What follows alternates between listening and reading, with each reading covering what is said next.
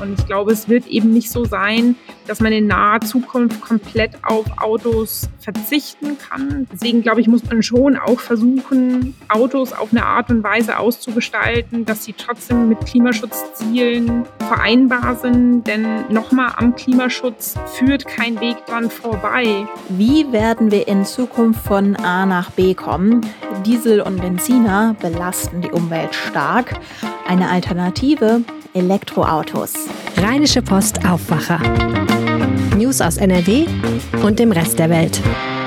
Die Goldwaage. Hallo zusammen, ihr hört den Wochenendaufwacher mit Anja Wölker. Ein herzliches Willkommen auch an alle, die neu mit dabei sind. Jeden Samstag widmen wir uns hier ausführlich einem Thema.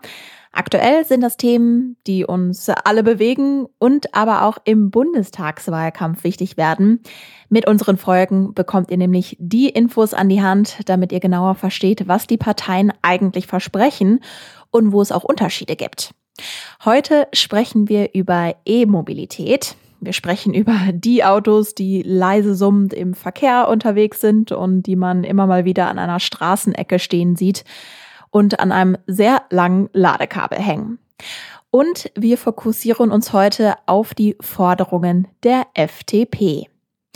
Als erstes starten wir aber einmal mit der Einordnung, warum das Thema überhaupt so wichtig für uns ist. Und das habe ich meine Kollegin und Politikredakteurin der Rheinischen Post, Jana Wolf, gefragt. Wir reden darüber, weil es im Großen und Ganzen um den Klimaschutz geht. Es hat aktuell eine unglaubliche Brisanz. Wir haben die Flutkatastrophen gesehen, die Ursache dafür, nicht für einzelne Wetterereignisse, aber zumindest die Ursache für die Häufung solcher Fluten sind die Klimaveränderungen. Das heißt, wir müssen hier umsteuern, wir müssen viel ambitionierter werden. Und der Verkehr ist einer der Knackpunkte, um beim Klimaschutz voranzukommen. Der Verkehr ist der Sektor, mit der schlechtesten Klimabilanz. Die Emissionen in diesem Bereich sind weiter gestiegen, obwohl wir eigentlich zu weniger Emissionen kommen müssen. Und die E-Mobilität ist nun mal eine Verkehrsform ohne Emissionen. E-Autos pusten keinen Dreck in die Luft und deswegen müssen wir hier vorankommen. Mhm. Jetzt ist natürlich die Frage, wenn wir sagen, wir wollen möglicherweise mehr E-Autos auf den Straßen haben, wie denn der aktuelle Status quo ist. Also wie weit komme ich denn überhaupt mit so einem E-Auto und kann ich so eine Batterie dann schnell wieder laden? Also das ist ja so ein bisschen die Frage, wie praktikabel es dann tatsächlich im Alltag ist. Ja, das ist eine gute Frage, die sich mit Sicherheit viele Autofahrerinnen und Fahrer fragen werden. Bei Benziner und Diesel, da hat man das im äh, Gespür, da weiß man, wie viel ein Auto verbraucht, da weiß man, wann man ungefähr wieder tanken muss und wo man die Tankstelle findet. Bei den E-Autos, ja, da fehlen die Erfahrungswerte und auch das Gefühl dafür, wie viel Strom ein E-Auto eigentlich frisst. Ich habe mich da mal schlau gemacht. Es wird jetzt ein bisschen technisch. Also man muss unterscheiden zum einen der Verbrauch, den ein Auto pro 100 Kilometer an Strom verbraucht. Und da liegt die Spanne zwischen ungefähr 16 und 29 Kilowattstunden. Also man sieht schon, das ist also sozusagen eine 100 Steigerung. Also da liegt eine große Spanne dazwischen.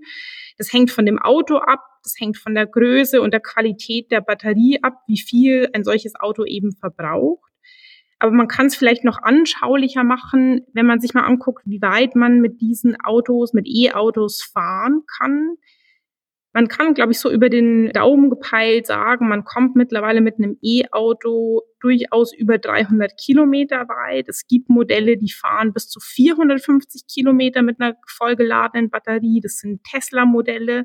Es gibt andere Modelle, die, mit denen kann man nur 100 Kilometer fahren. Also auch hier ist es eine große Spanne. Es ist pauschal schwer zu sagen, aber so hat man zumindest äh, eine Größenordnung und bekommt ein bisschen Gefühl dafür, wie weit E-Autos mittlerweile fahren. Mhm. Wenn ich dann die 300 oder 450 Kilometer gefahren bin, je nachdem, komme ich natürlich an das Problem mit normalen Auto, würde ich einfach an die Tankstelle fahren. Mit einem E-Auto muss die Batterie wieder aufgeladen werden. Man hört es immer wieder in der Diskussion, mehr Ladesäulen müssen aufgestellt werden. Wir brauchen mehr Ladesäulen. Das heißt, da ist auch der Status quo. Es gibt einfach noch, noch zu wenig Orte, an denen ich meine Batterie mal so eben schnell aufladen kann. Das ist definitiv so. Das kennt man ja auch, wenn man selbst durch Städte fährt, über Autobahnen fährt. Man kommt sehr viel schneller an der konventionellen Tankstelle vorbei als an einer E-Ladestelle. Es wird mehr, trotzdem ist da, hinkt der Ausbau mit Sicherheit hinterher. Es gibt ja auch die politischen Forderungen, hier deutlich schneller zu werden, auch den Ausbau dieser Infrastruktur zu subventionieren. Und da würde ich sagen, das ist auf jeden Fall ein politisches Problem. Hier muss sozusagen die Politik auch nachsteuern, denn die Infrastruktur ist ja durchaus eine politische Aufgabe. Jetzt ist ja auch die Frage, sagen wir, die Batterien können an vielen Orten wieder aufgeladen werden. Ich komme viele Kilometer weit. Erstmal brauche ich natürlich ein E-Auto und das kostet womöglich sehr viel Geld. Wie viel Geld muss ich denn tatsächlich auf den Tisch legen? Hm. Ja, also die Vorteile von so einem E-Auto liegen erstmal irgendwie auf der Hand. Man denkt, es ist leise, es ist emissionsfrei, man fährt klimaschonend, äh, man kommt schnell von der Stelle, weil E-Motoren eben sehr schnellen Abzug haben. Aber wie sieht's mit den Kosten aus? Das sprichst du ganz zu Recht an. Also man kann sagen, Generell liegt der Kaufpreis für ein E-Auto in der Regel noch höher als für die klassischen Benzin- oder Dieselverbrennerautos. Wenn man so auch da eine Größenordnung, die man nicht sozusagen pauschal verstehen darf, aber um ein Gefühl zu bekommen, so zwischen 5.000 und 10.000 Euro mehr zahlt man für E-Autos im Vergleich zu Sprit- oder Dieselmodellen. Nun kann man aber diesen Kaufpreis allein einfach nicht als Größenordnung nehmen, denn hinzu kommen ja die Verbrauchskosten, also das, was man pro Kilometer fährt. Und es gibt eine Untersuchung des ADAC, der sagt, zum einen werden die E-Autos günstiger mit der Zeit und zum anderen, wenn man das mit dem Kilometerverbrauch abgleicht, dann kommen in der Regel mittlerweile E-Autos und auch Hybridmodelle, die praktisch beide Antriebsarten integrieren, unter dem Strich günstiger weg. Also es das heißt, es wird, es lohnt sich auch ökonomisch betrachtet immer mehr auf ein E-Auto umzusteigen. Und hinzu kommt, dass es ja mittlerweile Kaufprämien für E-Autos gibt. Die wurden im Zuge der Corona-Hilfspakete auch nochmal aufgestockt. Also es gibt mittlerweile Prämien in der Größenordnung von 9000 Euro, die bis 2025 auch verlängert wurden. Das heißt, wer sich ein E-Auto anschaffen will, der kann da durchaus auch mit Bezuschussungen rechnen. Mhm. Jetzt sind wir eben vor der Bundestagswahl. Die FDP schreibt auch in ihrem Programm, dass sie ein Verbot von Verbrennungsmotoren grundsätzlich ablehnt.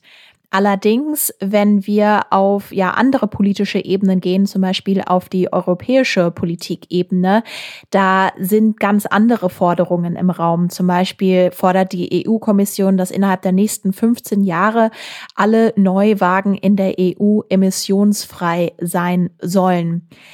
Ist die FDP mit ihrer Forderung oder mit ihrem Bekenntnis, dass sie Verbrennungsmotoren nicht verbieten wollen, nicht komplett ab von der Realität und was tatsächlich auch politisch schon gefordert wird? Ja, da muss man vielleicht einmal ganz genau auf die Formulierungen gucken. Da wird es nämlich interessant. Also die FDP, wie du gesagt hast, lehnt ein pauschales Verbot von Verbrennern ab. Ein pauschales Verbot steht momentan aber ja auch nicht im Raum. Und selbst die EU-Kommission mit ihrem wirklich sehr ambitionierten Klimaschutzpaket verbietet Verbrenner ja nicht, sondern sie gestaltet den politischen Rahmen so aus, dass es sich irgendwann einfach nicht mehr lohnt, neue Verbrenner zuzulassen, neue Verbrenner zu produzieren oder für die Kunden eben neue Verbrenner zu kaufen, weil sie so teuer werden. Und da ist der CO2-Preis ein wichtiger Hebel, da ist der viel zitierte Emissionshandel ein sehr wichtiger Hebel. Also das sind politische Lenkungsinstrumente, die einfach diese alten Technologien irgendwann so unattraktiv machen, dass sie aus dem Markt verschwinden werden. Und ich glaube auch, Politik hat generell eine Scheu vor Verboten beziehungsweise Es wird oft als politisches Argument auch ins Feld geführt und dann werden zum Beispiel den Grünen, äh, den Grünen vorgeworfen, sie seien eine Verbotspartei. Aber verbietet, verbieten tut hier niemand was, sondern man muss einfach politische Instrumente oder die Instrumente, die der Politik zur Verfügung stehen, so ausgestalten, dass die fossilen Energien, dass die alten Technologien aus dem Markt gedrängt werden und die neuen Technologien, da gehört die E-Mobilität dazu, da gehören alternative Antriebe dazu, so attraktiv werden, dass sie sich eben in dem Markt etablieren können. Und da bleibt dann auch wieder die FDP vage. Also sie formuliert es als Verbot, aber das steht in der Form ja eigentlich auch nicht im Raum. Das Plädoyer. Die FDP widmet dem Thema E-Mobilität einen Absatz in ihrem Wahlprogramm. Da habe ich mir einmal drei Aspekte rausgepickt. Die FDP fordert unter anderem Folgendes. Wir freie Demokraten wollen den flächendeckenden Ausbau von Schnellladesäulen. Auf teure Subventionen wie die Kaufprämie für E-Autos wollen wir verzichten. Für uns ist E-Mobilität wesentlicher Bestandteil des Verkehrsmix der Zukunft. Christian Sauter kommt aus dem nordrhein-westfälischen Extertal und schreibt über sich selbst, dass er Autoliebhaber ist. Er ist Abgeordneter im Deutschen Bundestag und eins seiner Themen ist Mobilität. Er ist unter anderem stellvertretendes Mitglied im Verkehrsausschuss. Ich habe ihn als erstes gefragt, wie man sich denn ohne die Kaufprämie ein E-Auto leisten kann. Ja, Sie sprechen einen wichtigen Punkt an. Das Thema Kauf eines Elektroautos ist ja mit hohen Kosten momentan noch verbunden. Und wir setzen eben auf einen technologieoffenen Ansatz. Das heißt nicht nur Elektromobilität, sondern auch verschiedene Varianten anderer Antriebstechniken. Wir wollen das Geld in Forschung und Entwicklung stecken und äh, insofern die Investitionen mit einem technologieoffenen Ansatz wählen, statt jetzt einseitig einzelne Antriebstechnologien zu fördern. Und letztendlich ist das tatsächlich auch eine soziale Komponente, denn Mobilität ist eine eine Grundversorgung, die sich auch jeder leisten muss. Da gehört es für uns dazu, dass man eben einen technologieoffenen Mix der Antriebstechniken beinhaltet. In dem Kapitel E-Mobilität sagen Sie aber andererseits, dass man beispielsweise Schnellladesäulen ausbauen muss. Wie passt das denn dann zusammen? Weil wenn ich mir jetzt vorstelle, einerseits haben wir total viele Schnellladesäulen, andererseits können sich vielleicht Menschen überhaupt gar kein E-Auto leisten, auch gerade wenn die Kaufprämie wegfallen würde. Also ist das dann nicht ein Mismatch, das ja nicht zusammenpasst? Naja, sehen Sie, wir haben ja die Ladeinfrastruktur noch nicht in der Form, dass sie überall flächendeckend vorhanden ist, so dass ich auch im Wettbewerb mit anderen Technologien eben entsprechend auch die Versorgung sicherstelle. Also deswegen statt Kaufpreisprämie Investitionen in Forschung und Infrastruktur. Das ist also sinngemäß das Fazit aus dieser Forderung. Und äh, letztendlich wird dann auch der Markt dann entsprechend regeln, welche Antriebstechnologie sowohl umweltpolitisch, also Klimaneutralität, als auch Verfügbarkeit und dazu gehört zweifelsohne auch, dass ich tanken oder laden kann. Das ist ein ganz wichtiger Punkt an der Stelle. Also insofern ist das kein Missverhältnis, sondern eben Teil dieses technologieoffenen Ansatzes. Mhm. Jetzt reden wir natürlich auch über Elektroautos, weil sie emissionsfrei sind. Wir reden über Elektromobilität, wenn wir über Verkehrswende sprechen. Wir müssen natürlich einfach den CO2-Ausstoß im Verkehr reduzieren. Müsste man dann nicht grundsätzlich einfach komplett vom Auto wegkommen?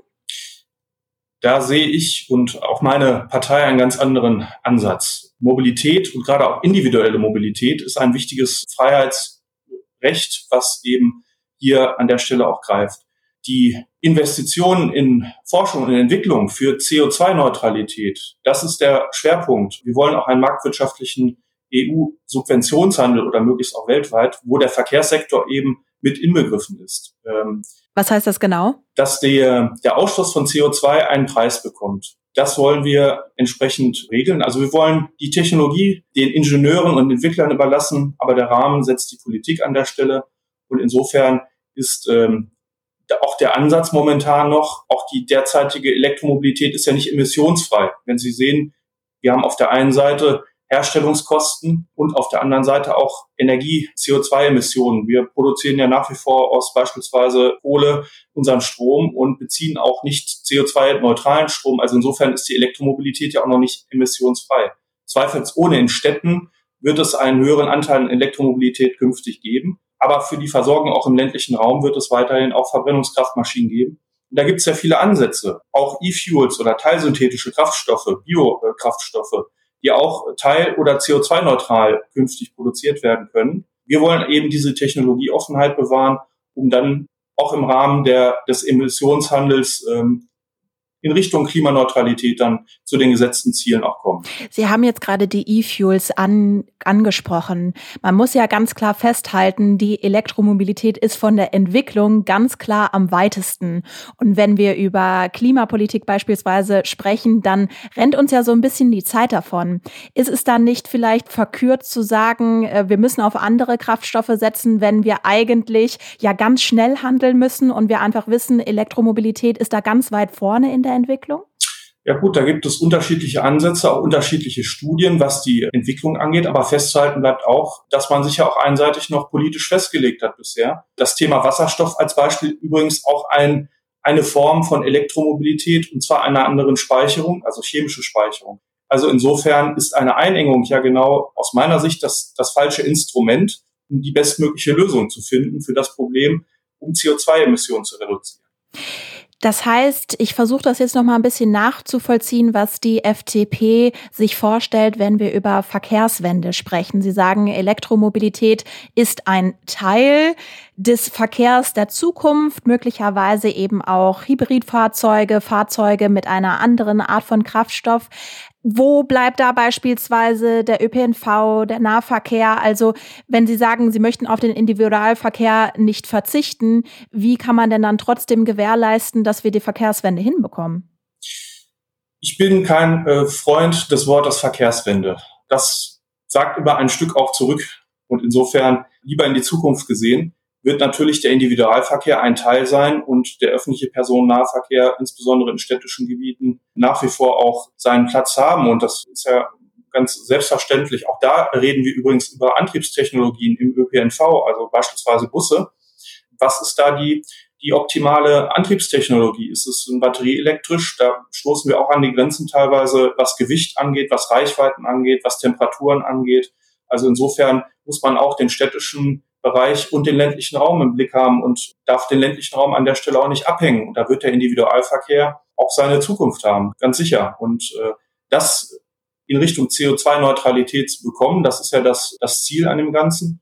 Und hier setzen wir eben auf die unterschiedlichen Antriebstechnologien, dort, wo sie geeignet sind und dort, wo sie auch im Nutzen auch optimal sind. Wenn wir uns jetzt die anderen Parteien anschauen, dann setzen ja zum Teil einen anderen Fokus, wenn wir über den Verkehr sprechen.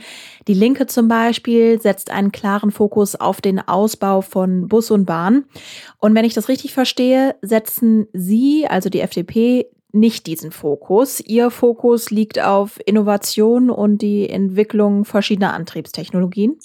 Der Fokus ist hier an der Stelle, dass man für die entsprechenden Räume auch die guten Möglichkeiten und Lösungen setzt. Und dazu ist es zwingende Voraussetzung, technologieoffen die Frage der Antriebe zu betrachten. Das Ziel CO2-Neutralität ist im Verkehr die Größe und wir setzen eben da auf Technologieoffenheit und eben auch auf das marktwirtschaftliche Instrument des CO2-Emissionszertifikatehandels, was dann eben bepreist und was dann CO2-Ausstoß und somit auch dem ganzen marktwirtschaftlich einen Preis gibt und darüber die Regelung zu finden. Also hier ganz klar als Fazit nochmal im Gegensatz zur Linken. Wir schließen da keine Verkehrsträger und auch keine Antriebstechnologien aus, sondern wir wollen dort technologieoffen die Zukunft des Verkehrs gestalten an der Stelle. Und da gibt es eine Parallelität von Individualverkehr auf der einen und dem öffentlichen Verkehr auf der anderen Seite. Wobei der öffentliche Verkehr, ich denke an die Bahn, da haben wir auch äh, entsprechend noch wirklich in Zukunft Baustellen, was auch den, auch dort die ähm, Netzinfrastruktur angeht, was äh, auch die Antriebstechnologien dort angeht. Und äh, da ist auch ein marktwirtschaftlicher Ansatz, den wir verfolgen wollen. Die Gegenrede. Die Partei Die Linke setzt einen Fokus auf Busse und Bahnen, das öffentliche Mobilitätsangebot. Eine Kaufprämie für Elektroautos lehnt auch die Linke, genauso wie die FDP, grundsätzlich ab. Warum? Das habe ich Sabine Leidig gefragt. Sie ist Bundestagsabgeordnete und Mitglied im Verkehrsausschuss. Naja, also es fängt ja schon mit dem Begriff der Elektromobilität an. Und da habe ich eine ganz andere Meinung dazu. Elektromobilität findet seit über 150 Jahren statt. Und zwar auf der Schiene mit Oberleitungen. Und es ist eine sehr, sehr viel energiesparendere Form der Elektromobilität, als es ein individuelles Auto darstellt. Und ähm, da sind wir auch ganz dafür, dass da sehr viel öffentliche Förderung reinfließt. Also sowohl in die Infrastruktur von Zügen und äh, Straßenbahnen, auch Trolleybusse erleben ja eine Renaissance. Und dass es auch eine Vergünstigung von Tickets gibt. Also diejenigen sollen belohnt werden, die sich sozial und ökologisch sinnvoll verhalten. Und das ist eben mit individuellen Autos nicht der Fall. Das muss man einfach sagen. Das ist eine riesige Energieverschwendung. Manchmal wiegen die zwei Tonnen, manchmal zweieinhalb Tonnen, um ein bis zwei Personen zu transportieren. Und die CO2-Emissionen, die sind ja nicht nur am Auspuff, sondern die sind im ganzen Herstellungsprozess. Und da gibt es gerodete Urwälder für das Eisenerz und da gibt es gigantische Überschwemmungsereignisse ähm, und und so weiter, die alle mit dem Ressourcen, mit dem Rohstoffabbau zu tun haben. Also man muss anders über Elektromobilität sprechen. Jetzt ist ja die Realität, tausende Menschen in NRW und in Deutschland fahren natürlich ein Auto und möchten und können vielleicht gar nicht auf ein Auto verzichten. Wie kann man denn da den Switch machen? Weil wir werden ja nicht in den nächsten fünf Jahren alle auf den ÖPNV umgestiegen sein. Wäre da nicht ein E-Auto ein guter Kompromiss? Also es geht ja erstens gar nicht darum, dass alle auf ein Auto verzichten. Aber wenn die Klimaschutzziele eingehalten werden sollen, dann ist es realistischerweise so, dass bis zum Jahr 2030, 2035 der Bestand des motorisierten Individualverkehrs halbiert werden muss. Das klingt jetzt drastisch, halb so viele Autos, das wären aber immer noch 24 Millionen private Pkw in der Republik. Und um ehrlich zu sein, ist, finde ich, gar nicht zu viel verlangt, dass sich Menschen Autos teilen. Also im Durchschnitt fahren derzeit 1,2 Personen in einem Auto. Wenn es gelingen würde, dass es im Durchschnitt zwei Personen sind, dann wären wir schon erheblich weiter. Und wenn es darüber hinaus gelingen würde, dass mehr Alltagswege mit dem Fahrrad oder zu Fuß gemacht werden, weil die allermeisten Alltagswege sind deutlich unter fünf Kilometer, dann hätten wir noch was gewonnen. Und wenn es gelingen würde, dass die Geschäftsreisen die auch einen großen Anteil machen, also die beruflichen Fahrten. Und davon wiederum ein Viertel sind lange Fahrten, die deutlich über 100 Kilometer lang sind. Wenn davon die Hälfte oder sogar drei Viertel auf die Bahn verlegt werden würden und nicht mehr mit dem Dienstwagen über die Autobahn gebrettert, dann wären wir bei der Halbierung schon ganz nah. Und es ist keine allzu große Zumutung, will ich damit sagen. Also das sind Verhältnisse, die in meiner Jugend völlig normal waren. Und der zweite Punkt ist, dass wir dort Unterstützung von Elektroautos einsetzen sollten, wo es um Flottenfahrzeuge geht, also zum Beispiel Carsharing-Flotten. Das ist total sinnvoll, dass es da auch eine öffentliche Unterstützung gibt oder eben auch bei Handwerkern oder bei Pflegediensten, wo klar ist, die brauchen einfach so ein Fahrzeug im täglichen Bedarf, aber nicht um das Zweit- und Drittauto einer einkommensstarken Familie zu kofinanzieren. Ich versuche das jetzt nochmal nachzuvollziehen. Also Sie sagen ja, wir müssen mehr auf den ÖPNV gehen, wir müssen zum Beispiel E-Busse fördern. Aber wie kann ich mir denn, also ich als Privatperson, wie kann ich mir mein Erstauto als Elektroauto leisten, wenn das nicht gefördert wird? So wie sich jetzt auch alle möglichen Menschen Autos Erst- und Zweit- oder sonst wie Autos leisten. Das ist einfach so. Also es ist eine Frage der Prioritäten, die gesetzt werden und es leisten sich auch ganz viele Menschen Autos, die es eigentlich gar nicht brauchen muss man einfach sagen. Und an der Stelle, wo es dringend notwendig ist, weil zum Beispiel Spätschichten in einer Entfernung anfallen, die man gar nicht mit dem Fahrrad oder auch nicht mit Bus und Bahn bewältigen kann, dann finde ich, muss es eine Unterstützung für solche besonderen Bedarfe geben. Aber unabhängig vom Bedarf, finde ich, ist es einfach eine Gießkannenförderung, die insgesamt die Verkehrswende ja überhaupt nicht voranbringt. Das muss man ganz klar sagen. Jedes Auto, das durch ein Elektroauto ersetzt wird, bleibt ein Auto. Das ist nicht die Verkehrswende, die wir brauchen. Sie ist weder sozial gerecht, weil man ja sagen muss, dass die wirklich ganz wenig Einkommen haben, zum allergrößten Teil gar kein Auto besitzen. Also weil sie sich schlicht nicht leisten können. Und diejenigen, die sich's leisten könnten, die kriegen sozusagen noch einen extra Zuckerbonus und haben, ich sag's jetzt mal ein bisschen böse, dann auch noch ein ruhiges Ökogewissen dabei. Also wenn ich mir anschaue, was für Elektrogeschosse auf den Straßen rumfahren, also angefangen vom Audi e-tron mit zweieinhalb Tonnen und 230 oder noch mehr PS über irgendwelche Elektroporsche, die dann auch noch auf dem Fußweg aufgeladen werden, weil es so cool aussieht. Da kriege ich wirklich die Krise und kriege auch eine große Wut, weil das so eine gigantische Verschwendung und Ungerechtigkeit ist. Die Einordnung.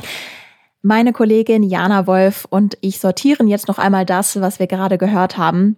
Die Linke setzt ja einen klaren Fokus auf den ÖPNV. Jana, du hast ja zu Beginn auch den Klimaschutz betont. Was hältst du davon, grundsätzlich weniger Autos auf den Straßen zu haben, statt darüber zu streiten, welche Art von Auto?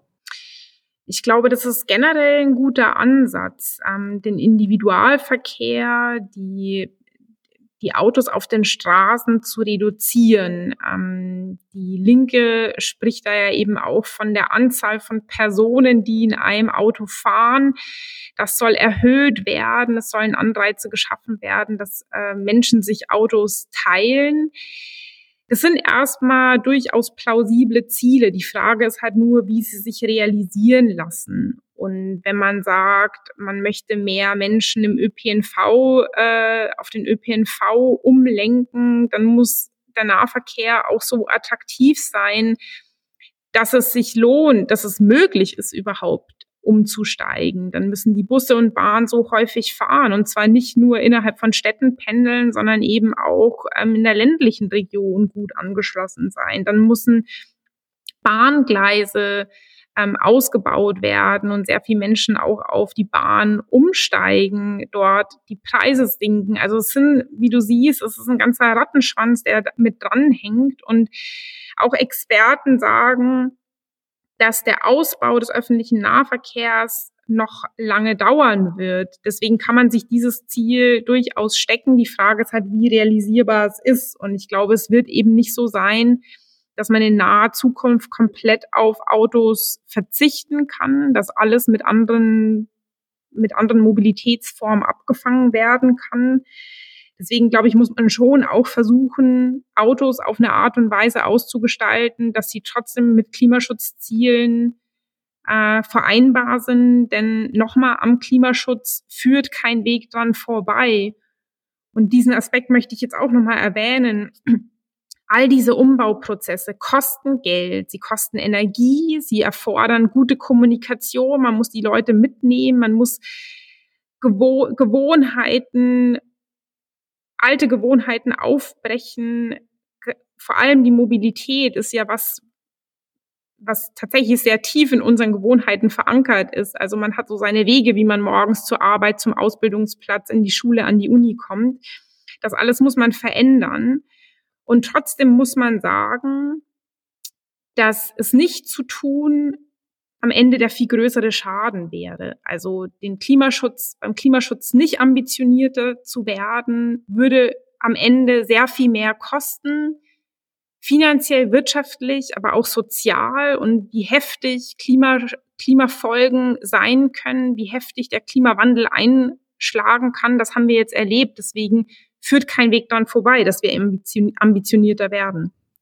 Die Frage ist ja am Ende, wie realistisch es denn ist, dass die Forderungen der FDP nach der Bundestagswahl Realität werden. Also etwa der flächendeckende Ausbau von Schnellladesäulen und auch der Verzicht von Subventionen für das E-Auto? Also erstmal, glaube ich, kann man festhalten, dass die FDP momentan ganz gute Chancen hat, Teil der nächsten Bundesregierung zu sein. Das heißt, sie wird, wenn ein künftiger Koalitionsvertrag ausgehandelt wird, durchaus ein Wörtchen mitreden können. Jetzt muss ich aber ein Aber dazu fügen, denn es hängt natürlich davon ab, wie stark die FDP wird, mit welchen anderen Parteien sie koalieren wird, wenn sie denn Teil der Bundesregierung wird, der nächsten. Und dann wird die Frage sein, wie die künftigen Ministerien aufgeteilt werden. Also die FDP hätte in diesem Bereich natürlich viel mehr Einfluss, wenn sie irgendwann den Verkehrsminister oder die Verkehrsministerin stellt. Das alles ist ein großes Fragezeichen. Das wage ich heute noch nicht zu beantworten. Und die Forderungen, die du aufgezählt hast, da glaube ich, muss man auch genau hingucken. Bestimmte Dinge sind, glaube ich, durchaus konsensfähig. Also zu sagen, wir müssen beim Ausbau der Ladeinfrastruktur schneller werden. Wir müssen mehr in die Fläche gehen. Wir brauchen mehr Ladesäulen. Da, glaube ich, kann man ganz gut Mitstreiter finden, auch von anderen Parteien, die das ähnlich sehen. Und das ist eine Forderung, die durchaus sich in einem künftigen Koalitionsvertrag niederschlagen könnte.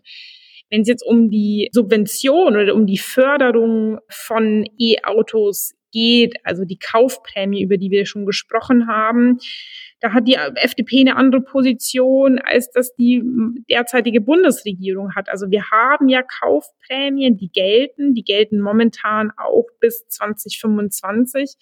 Und das heißt, das wieder von der Agenda zu nehmen und diese Prämie abzuschaffen, da müsste sich die FDP durchsetzen. Und das alles ist eine Frage von Verhandlungen und am Ende auch von Mehrheiten. Das war der Aufwacher am Wochenende. Alle Spezialfolgen der Goldwaage findet ihr verlinkt in den Show Notes. Wir haben zum Beispiel schon über Homeoffice gesprochen oder die Forderung nach mehr Pflegekräften.